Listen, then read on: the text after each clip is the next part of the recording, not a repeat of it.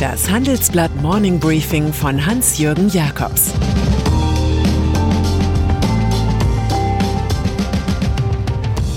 Guten Morgen allerseits. Heute ist Mittwoch, der 3. Februar. Und das sind heute unsere Themen. Durchhalten mit Angela Merkel. Jeff Bezos hat bei Amazon einen Day One. Das Comeback des Mario Draghi. Angela Merkel. Rote Stühle, in denen offenbar schlecht zu sitzen ist. Zwei Journalisten, die in kargen 15 Minuten mit ihren Fragen nicht durchkommen. Eine Kanzlerin, die mehr an Botschaften wie Halten Sie durch interessiert ist als am Dialog. So sah gestern Abend das nach der Tagesschau schnell ins ARD-Programm gehobene Kammerspiel namens Farbe bekennen aus, dem beides fehlte, Farbe und Bekennen. Angela Merkels interne Diagnose zum Impfen, dass uns das Ding entglitten ist, war hier tabu, weil nicht telegen. Nun war bei der späten Bestellung durch die EU im großen Ganzen nichts schiefgelaufen, sagte sie. Das Volk nahm mit, dass bis 21. September jeder geimpft sein wird, zufällig fünf Tage vor der Bundestagswahl. Dann aber wartete im ersten schon der Live-Fußball, der endlich zu seinem teuer erkauften Recht kommen wollte. Pandemie.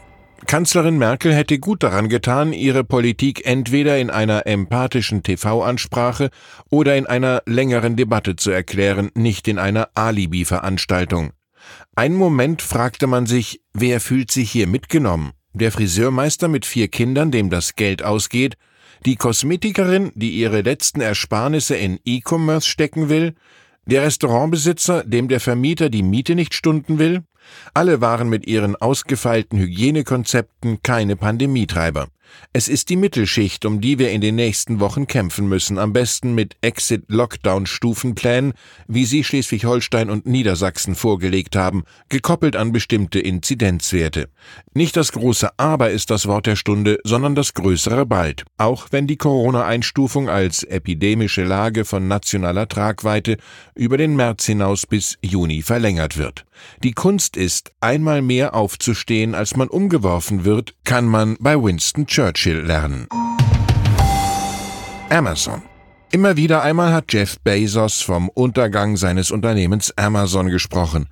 2013 zum Beispiel führte er aus, Firmen haben eine kurze Lebensdauer und auch Amazon wird es eines Tages nicht mehr geben.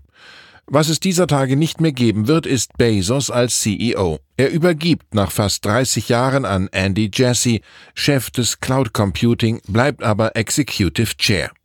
Der Gründer und Großaktionär, der über den Siegeszug seines E-Commerce-Warenhauses zum reichsten Mann der Welt wurde, lebt nun seine Day-One-Philosophie ganz neu. Jeden Tag als Neuanfang zu sehen. Verstärkt hält sich Bezos künftig an seine Weltraumfirma Blue Origin, seine Zeitung Washington Post und an philanthropische Projekte. Als Goodbye hinterlässt der 57-Jährige die Erkenntnis, dass ein paar Jahre nach einer sensationellen Erfindung das neue normal wird und die Leute gähnen. Dieses Gähnen ist das größte Kompliment, das ein Investor bekommen kann.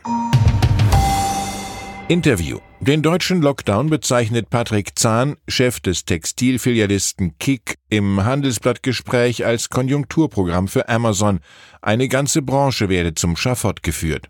Der Corona-Boom für Amerikas Digitalmonopole hat im Übrigen auch den Google-Mutterkonzern Alphabet weiter aufgepäppelt. Aktivere Werbekunden bescherten ihm zwischen Oktober und Dezember eine Umsatzsteigerung von sagenhaften 23 Prozent auf 57 Milliarden Dollar. Trotz leichter Verluste im Cloud-Geschäft wuchs der Betriebsgewinn um 6 Milliarden auf knapp 15,7 Milliarden Dollar.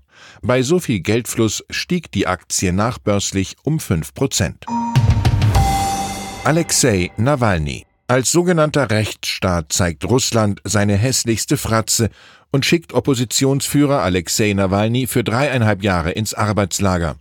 Der Politiker, der in Sibirien vergiftet und in Deutschland behandelt worden war, habe gegen Bewährungsauflagen aus einem früheren Strafverfahren verstoßen. Das Urteil sei fernab jeder Rechtsstaatlichkeit, twittert Regierungssprecher Steffen Seibert. Verteidigungsministerin Annegret Kramp-Karrenbauer schreibt, erst Nawalny vergiften und ihn dann ins Gefängnis stecken, weil er im Koma liegend Bewährungsauflagen nicht erfüllt? Zynismus pur. Im Prozess hatte der Verurteilte den Präsidenten Putin als Wladimir Vergifter der Unterhosen geschmäht. Aus Furcht vor drohenden Protesten gegen Archipel Gulag wurden markante Plätze Moskaus gestern Abend abgeriegelt. Ex-EZB-Chef ist Mario Draghi einst etwas kommunikationsschwacher Präsident der Europäischen Zentralbank bald zurück auf der großen Bühne? Der Ökonom gilt als erster Kandidat für den Ministerpräsidentenposten einer neuen italienischen Expertenregierung, die Staatspräsident Sergio Mattarella angekündigt hat. Näheres soll heute Nachmittag in Rom besprochen werden. Zuvor waren die Sondierungsgespräche für eine Neuauflage der alten Mitte-Links-Koalition gescheitert. Neuwahlen schließt Mattarella aus. Dann lieber Mario Draghi, whatever it takes. Konferenz. Neue Perspektiven für den Kontinent zeigt Europe 2021 auf, eine Drei-Tage-Konferenz von Handelsblatt, Die Zeit, Tagesspiegel und Wirtschaftswoche. Zum Start gestern warnte Bundesfinanzminister Olaf Scholz die europäischen Staaten davor, nach Ende der Corona-Krise zu schnell auf Sparkurs zu schalten. Dieser schwere Fehler sei nach der Finanzkrise begangen worden, kritisierte Scholz seinen Vorgänger Wolfgang Schäuble. Jetzt müssen überall in Europa die Wachstumsprozesse zur Geltung kommen. Der Sozialdemokrat warnte auch davor, dass Deutschland in Europa oberlehrerhaft oder sogar als Finanzkontrolleur für andere Länder auftritt. Da rate ich zur Mäßigung. So wirkt Scholz genau genommen selbst wie ein Pädagoge. Noch einmal Winston Churchill. Das einzige Gemälde, das der britische Politiker während des Zweiten Weltkriegs malte, steht für rund 2,5 Millionen Pfund beim Auktionshaus Christie's zum Verkauf. Den Turm der Kutubia-Moschee 1943 nach der Casablanca-Konferenz in Marrakesch entstanden, bietet Schauspielerin Angelina Jolie an. Sie hatte es 2011 erstanden. Flugtaxis. Und dann sind da noch die jungen Flugtaxifirmen eine Großhoffnung von Investoren. 2020 floss bereits eine Milliarde Dollar Risikokapital in die Zukunftsbranche. Weltweit arbeiten mehr als 200 Firmen an dem Thema. Ehang aus China ist bereits börsennotiert. Bis 2050 soll das Marktpotenzial sogar auf 90 Milliarden Dollar jährlich anwachsen. Eine Studie des Lufthansa Innovation Hubs, die uns exklusiv vorliegt, hält Jobby Aviation aus den USA derzeit für am marktfähigsten. Die beiden deutschen Jungfirmen Lilium und Volocopter mischen ebenfalls vorne mit, wenn auch mit Abstrichen. Sie hätten eine extrem hohe technische Relevanz, sagt Mitautor Lennart Dobrawski und sieht den Durchbruch für das schöne Fluggerät nahen. Weil es so zukunftsschön ist, enden wir mit Thornton Wilder. Heutzutage ist kaum etwas realistischer als eine Utopie. Ich wünsche Ihnen einen inspirierenden Tag. Es grüßt Sie herzlich Ihr Hans-Jürgen Jakobs.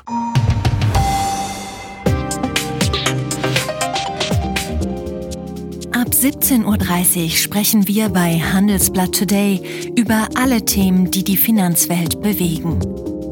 Ein Lebenswerk zu erhalten und seine Werte an künftige Generationen weiterzugeben, ist ein Herzenswunsch vieler Stifter. Entsprechend wichtig ist ein Partner, der weiß, wie man Stiftungsvermögen anlegt und die Sorgen und Hoffnungen, die Stifter bewegen, kennt.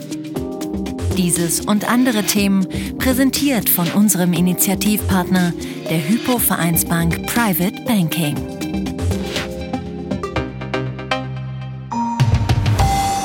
Sie hörten das Handelsblatt Morning Briefing von Hans-Jürgen Jakobs, gesprochen von Peter Hofmann.